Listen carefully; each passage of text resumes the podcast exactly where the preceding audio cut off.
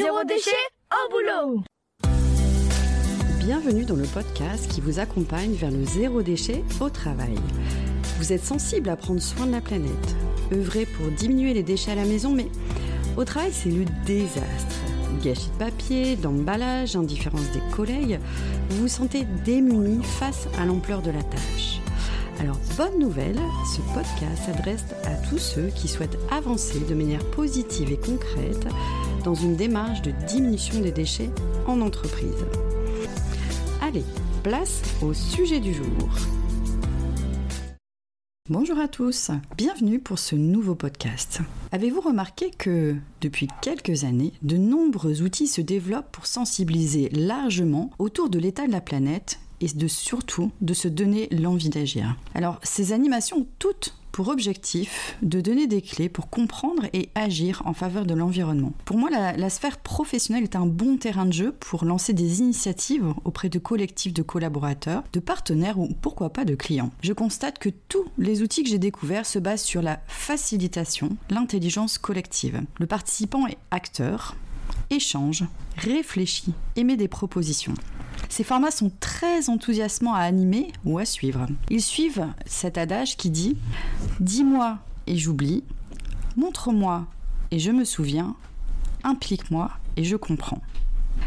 Grâce à ce podcast, j'ai eu l'occasion de tester plusieurs animations dédiées à la transition écologique et je voulais vous proposer une synthèse des outils que j'ai découverts sur le format, la durée, le nombre de participants et aussi pour vous partager ce qu'ils m'ont apporté. Dans cet épisode, je vous propose de faire un petit tour d'horizon factuel sur les outils de la transition pour donner un éclairage, peut-être pour mobiliser des interventions sur votre lieu de travail.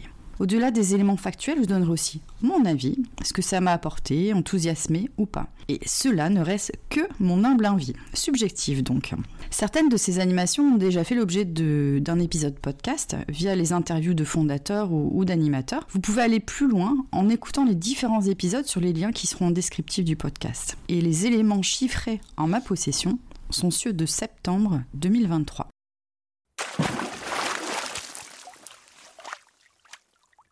Le premier outil le plus connu et utilisé, la fresque du climat. Alors la fresque du climat est l'un des outils les plus diffusés. Elle a vu le jour il y a à peu près 5 ans, fondée par Cédric Riggenbach, un conférencier et enseignant français qui travaille sur le changement climatique. En 2023, plus d'un million de personnes ont suivi une fresque du climat à travers le monde et 45 000 animateurs ont été formés. L'objectif d'une fresque est de comprendre le pourquoi et le comment des dérèglements climatiques et l'animation dure 3 heures. Pour cela, le collectif d'une dizaine de personnes se réunit autour d'une table pour poser l'état de la planète au niveau climatique en partant des causes pour aboutir aux conséquences. L'outil utilise un lot de cartes informatives distribuées au fil de l'animation. Les participants doivent réfléchir en quoi l'homme et sa consommation impactent le climat. Les éléments apportés pendant la séance se basent sur les données du GIEC. Une fois la fresque élaborée, les participants peuvent décorer la fresque, lui donner un titre, et à l'issue de cette séquence, l'animateur permet au groupe de s'exprimer sur les émotions provoquées par l'exercice, et ensuite l'animateur fait réfléchir le groupe sur les pistes de changement que chacun pourrait s'approprier pour impacter le monde. La fresque du climat est un outil de transition pour moi le plus mature, le plus organisé avec 5 ans euh, d'exercice. Il existe donc des formations d'animateurs, des fresques déclinées pour les enfants, pour les événementiels, et surtout cette fresque du climat a fait plein de petits avec une déclinaison du format, donc les cartes, causes-conséquences, le temps de débrief sur les émotions, puis la recherche de solutions. Et aujourd'hui, il existe une cinquantaine de fresques, comme par exemple la biodiversité, la fresque des déchets, la fresque de l'eau, la fresque du plastique, etc. Je vous partage dans le descriptif du podcast le lien pour toutes les retrouver. Alors, mon avis, j'ai suivi la fresque il y a près de deux ans et j'ai apprécié la dynamique, mais je m'attendais pas à un apport aussi technique, scientifique. L'animateur était important pour nous familiariser avec tous les rouages scientifiques assez complexe à mon goût. Je suis ressortie de cette animation vraiment plombée par l'état de la planète et en me sentant vraiment démunie face à l'enjeu.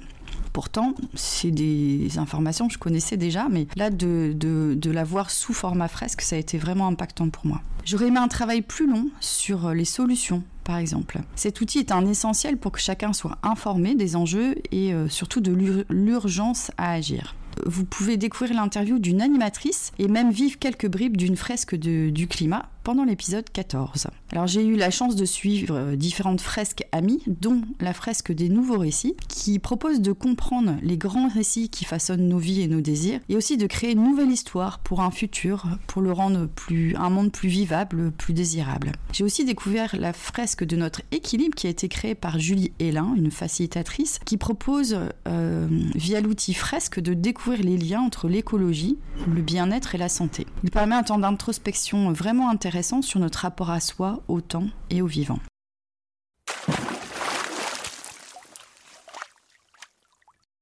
Second outil, dans la même veine, la fresque des déchets. Alors cette fresque est née fin 2018 et créée par un collectif de fresqueurs réunis en association Green Donuts. Comme sa grande sœur, le format dure 3 heures et réunit un groupe d'une dizaine de personnes. Elle se passe en présentiel ou même en ligne et le déroulement de l'animation se passe sur la même base, donc elle comporte les cartes, les travaux sur les causes et conséquences de la situation des déchets, le temps de débrief sur les émotions, puis la recherche de solutions. À ce jour, cette fresque a été suivie par plus de 3000 personnes et à chaque séance, de nouvelles personnes souhaitent euh, se former pour animer à leur tour. Aujourd'hui, ce sont plus de 300 animateurs qui ont été formés. Pour suivre une partie de l'atelier et euh, la présentation de la fresque des déchets par l'un des fondateurs, Cédric Loy, je vous invite à aller écouter l'épisode 25 de ce podcast. Mon avis, alors j'ai suivi cette fresque en ligne il y a juste un an et j'étais euh, dans un groupe de vieux briscards euh, du déchet, par exemple des enseignants-chercheurs, des chefs de service dans des centres de tri des déchets. Et la partie cause-conséquence avec les cartes est allée très vite, laissant peu de place à la réflexion individuelle. J'ai plus apprécié la partie ce que je peux faire de mon côté pour agir, vraiment bien menée par l'animateur. Pour aller plus loin, j'ai choisi de me former à l'animation de ce format, comme euh, le thème des déchets est plus mon sujet. Et si la question des déchets vous intéresse, c'est vraiment un outil intéressant à découvrir.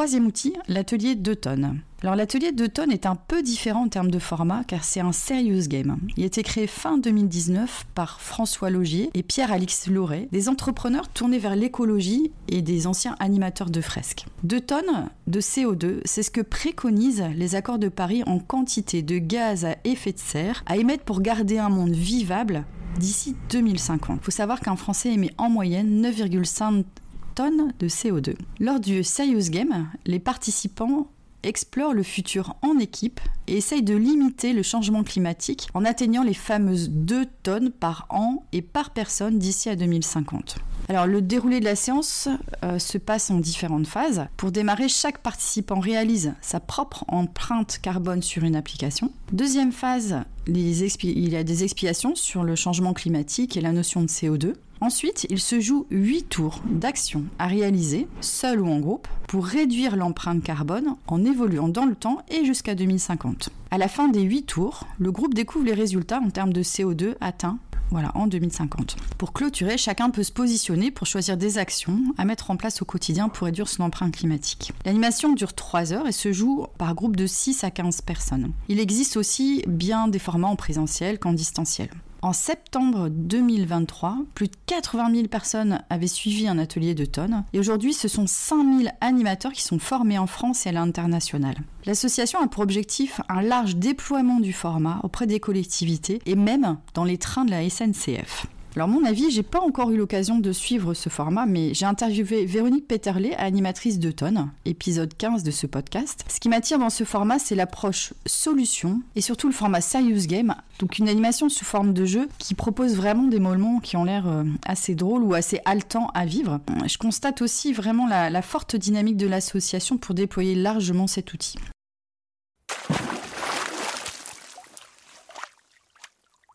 Quatrième outil, le PSI ou le puzzle des solutions individuelles.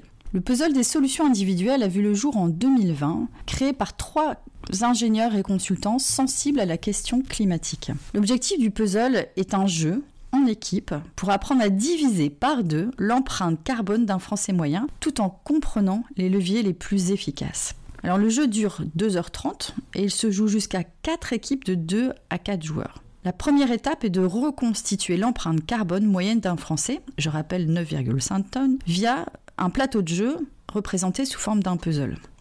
La seconde étape sera de retirer des pièces du puzzle en faisant des choix pour améliorer l'empreinte carbone concernant le logement, le transport, la consommation et l'alimentation. Par exemple, le groupe doit choisir entre manger moins de bœuf ou consommer local des fruits et légumes de saison. Donc le plateau de jeu permet de hiérarchiser, prioriser les actions pour réduire collectivement l'empreinte carbone. À la fin de l'atelier, les participants débriefent sur leurs étonnements, apprentissages et les pistes d'action. Mon avis, j'ai suivi l'atelier en ligne il y a quelques mois et j'ai bien apprécié le format ludique et coopératif. J'ai pris conscience des leviers à mettre en place à titre personnel sur chacun des pôles à travailler. J'ai en tête que l'isolation de la maison est à prioriser, que le bœuf est à bannir car il a il a une empreinte carbone vraiment impressionnante et que les impacts de l'avion, même s'ils sont importants, finalement ils sont bien moindres que ceux d'une voiture utilisée quotidiennement. Bref, Via cet outil, j'ai pu mieux appréhender les enjeux et les leviers à mettre en place au quotidien. C'est une animation intéressante à mettre en place après avoir suivi une fresque par exemple.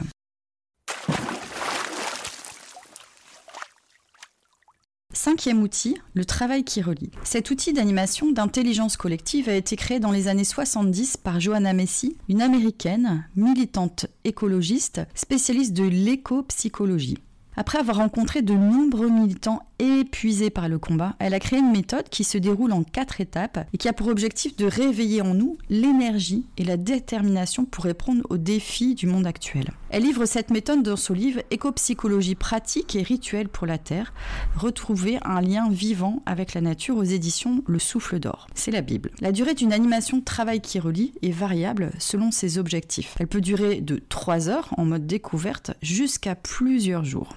Les quatre étapes consistent à d'abord s'enraciner dans la gratitude, dans un deuxième temps honorer sa peine pour le monde, troisième temps changer de regard, quatrième temps aller de l'avant en entrant dans l'action.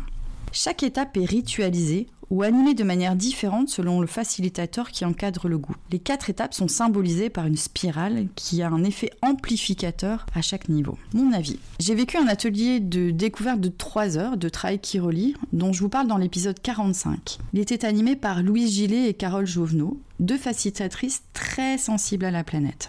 C'était un beau moment d'échange, de partage, de mise en projet tout en douceur et en respect. J'ai apprécié me laisser porter par le format qui permet de déposer sa peine liée à l'état de la planète tout en rebondissant sur le changement de regard. C'était un atelier fort en émotion et d'où je suis ressortie avec une belle énergie.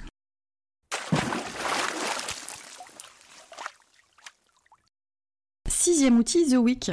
Alors The Week a été créé en 2020 pendant les périodes de confinement par le couple de coachs et auteurs Hélène Guérin et Frédéric Laloux. Ils se sont plongés dans la réalité de l'urgence climatique en essayant de comprendre et d'agir. Ils ont tout d'abord invité des amis à les retrouver trois soirs de suite sur Zoom pour partager ce qu'ils étaient en train d'apprendre. Ce format a été ensuite visionné par plusieurs milliers de personnes qui ont été émues et qui ont eu envie à leur tour d'inviter leur réseau. The Week permet d'avoir un espace sécurisé pour parler de l'état de la planète, d'exprimer ses émotions et surtout se donner l'envie d'agir. Depuis le format pilote, une équipe Zoic s'est structurée à travers le monde pour proposer un format en plusieurs langues, sous forme de films qualitatifs, à destination aussi bien du grand public, des universités et même pour le milieu professionnel. À ce jour, plus de 30 000 personnes y ont participé.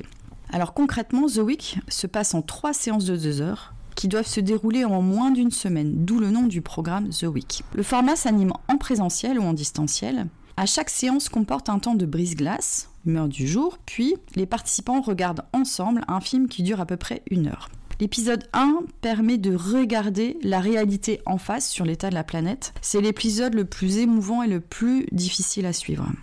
Faut être un petit peu armé.